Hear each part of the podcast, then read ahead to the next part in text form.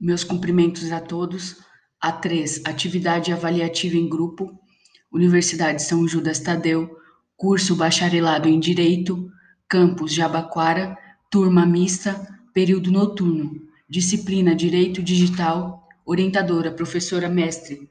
Laura de Gaspari Monte Mascaro, discentes Adib Bitar Júnior, Giovana Del Monte Nogueira Lino, Jaqueline Souza Pereira, Luiz Carlos França Correia, Ronivon dos Santos Muniz, Tiago Bezerra da Silva.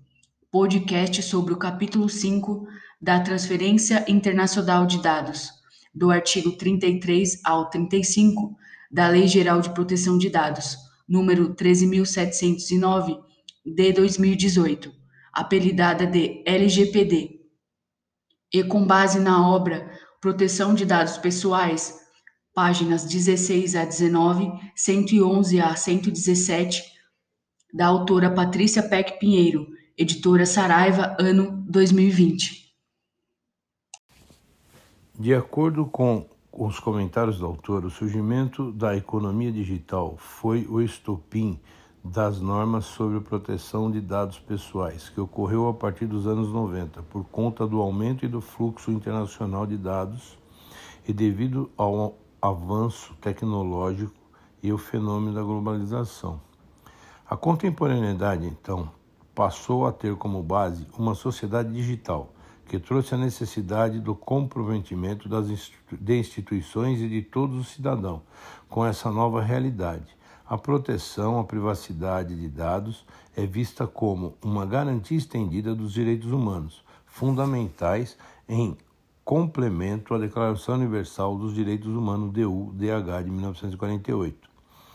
A interação digital mundial é pautada pela liberdade e pela transparência com análise auditorias e implementação de controle que possibilitam a governança eficaz e eficiente dos dados pessoais. A União Europeia foi é, a pioneira na liderança para a consolidação e a promulgação do Regulamento Geral da Proteção de Dados Pessoais Europeu, GDPR, com o objetivo de abordar a proteção de, das pessoas físicas com relação ao tratamento de dados pessoais e a livre circulação desses dados.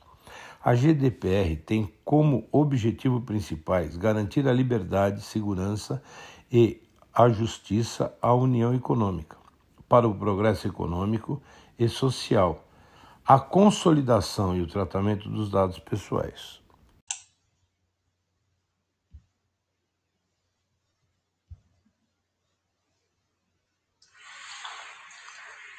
Capítulo 5 da Transferência Internacional de Dados. Artigo 33. A transferência internacional de dados pessoais somente é permitida nos seguintes casos: Inciso 1 para países ou organismos internacionais que proporcionem grau de proteção de dados pessoais adequado ao previsto nesta lei. Inciso 2. Quando o controlador oferecer e comprovar garantias de cumprimento dos princípios, dos direitos do titular e do regime de proteção de dados previsto nesta lei, na forma de: a linha A, cláusulas contratuais específicas para determinada transferência, a linha B, cláusulas padrão contratuais, a linha C, normas corporativas globais, a linha D, selos, certificados e código de conduta regularmente emitidos. Inciso 3. Quando a transferência for necessária para a cooperação jurídica internacional de órgãos públicos de inteligência, de investigação e de persecução, de acordo com os instrumentos de direito internacional. Inciso 4. Quando a transferência for necessária para a proteção da vida ou da incolumidade física do titular ou de terceiro. Inciso 5. Quando a autoridade nacional autorizar a transferência. Inciso 6. Quando a transferência resultar em compromisso assumido em acordo de cooperação internacional.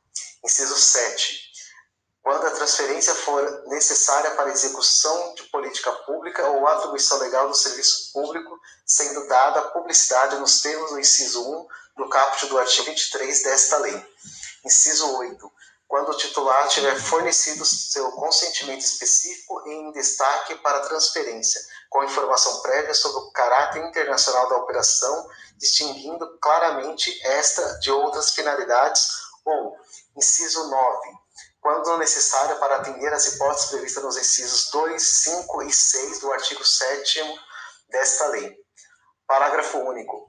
Para os fins do inciso 1 deste artigo, as pessoas jurídicas de direito público referidas no parágrafo único do artigo 1 da Lei 12.527, de 18 de novembro de 2011, Lei de Acesso à Informação, no âmbito de suas competências legais e responsáveis, no âmbito de suas atividades, poderão requerer à autoridade nacional a avaliação do nível de proteção de dados conferido por país ou organismo internacional.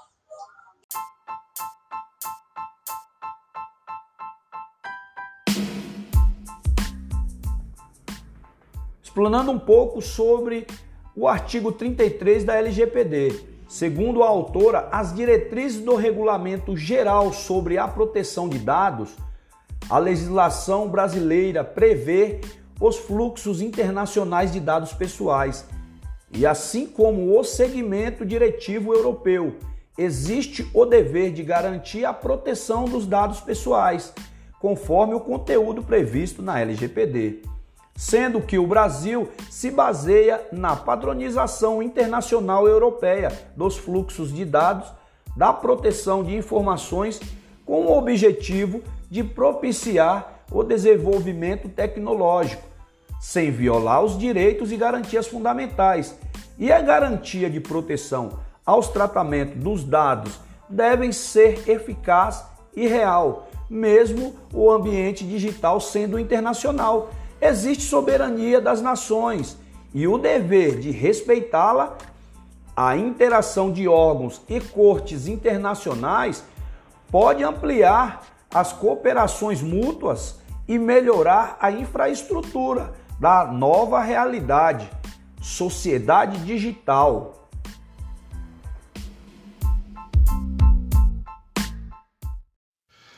Artigo 34. O nível de proteção de dados do país estrangeiro ou do organismo internacional mencionado no inciso 1 do caput do artigo 33 desta lei será avaliado pela autoridade nacional, que levará em consideração: inciso 1. As normas gerais e setoriais da legislação em vigor no país de destino ou no organismo internacional. 2. A natureza dos dados. 3 a observância dos princípios gerais de proteção de dados pessoais e direitos dos titulares previstos nesta lei. 4. A adoção de medidas de segurança previstas em regulamento. 5. A existência de garantias judiciais e institucionais para o respeito aos direitos de proteção de dados pessoais. E 6 outras circunstâncias específicas relativas à transferência.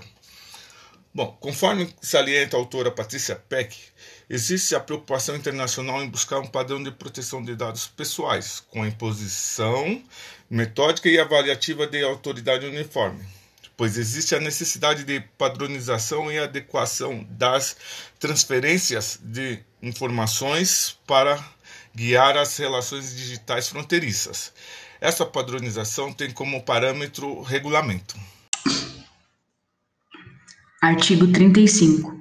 A definição do conteúdo de cláusulas padrão contratuais, bem como a verificação de cláusulas contratuais específicas para uma determinada transferência, normas corporativas globais ou selos, certificados e códigos de conduta, a que se refere o inciso 2 do CAPT do artigo 33 desta lei será realizada pela autoridade nacional. Parágrafo 1. Para a verificação do disposto no caput deste artigo, deverão ser considerados os requisitos, as condições e as garantias mínimas para a transferência, que observem os direitos, as garantias e os princípios desta lei. Parágrafo 2.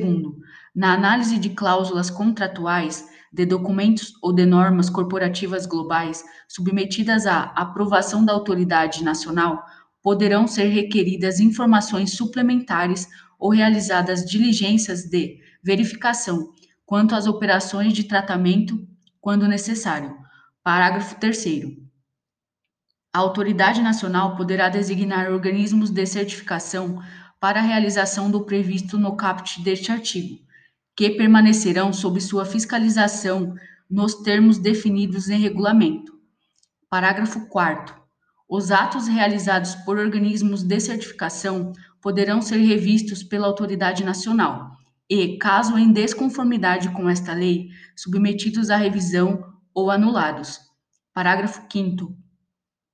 As garantias suficientes de observância dos princípios gerais de proteção e dos direitos do titular, referidas no caput deste artigo, serão também analisadas de acordo com as medidas técnicas e organizacionais adotadas pelo operador, de acordo com o previsto nos parágrafos 1 e 2 do artigo 46 desta lei.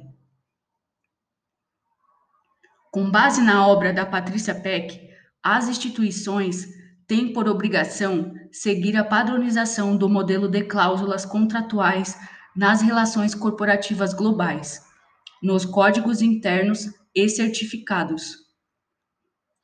As novas regulamentações são para assegurar que o pacto firmado contenha os preceitos legais e os princípios, direitos, garantias e deveres trazidos pela lei, com total integridade à cadeia de valor do negócio, isto é, a clareza de regras e a disseminação baseada na governança dos contratos entre as partes.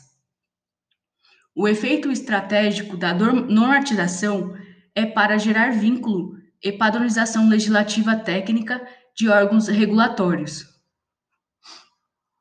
A autora cita como exemplo a Resolução 4658 de 2018 sobre contratação de serviços na nuvem, que também traz artigos específicos que tratam sobre cláusulas contratuais obrigatórias e vinculantes do Banco Central. O artigo 17, com descrição técnica detalhada dos deveres procedimentais previstos no contrato. Artigo 36. As alterações nas garantias apresentadas como suficientes de observância dos princípios gerais de proteção e dos direitos do titular referidas no inciso 2 do artigo desta lei deverão ser comunicadas à autoridade nacional. E comentário é que, conforme a autora, o artigo 36 elucida o princípio da transparência, sendo o principal regente da regulamentação de proteção de dados pessoais, e frisa o alerta de que quaisquer modificações das garantias fornecidas deverão ser informadas à autoridade nacional competente. E a nossa atividade universitária termina assim. Essa é a nossa contribuição para a construção do conhecimento acadêmico. Agradecemos a atenção de todos.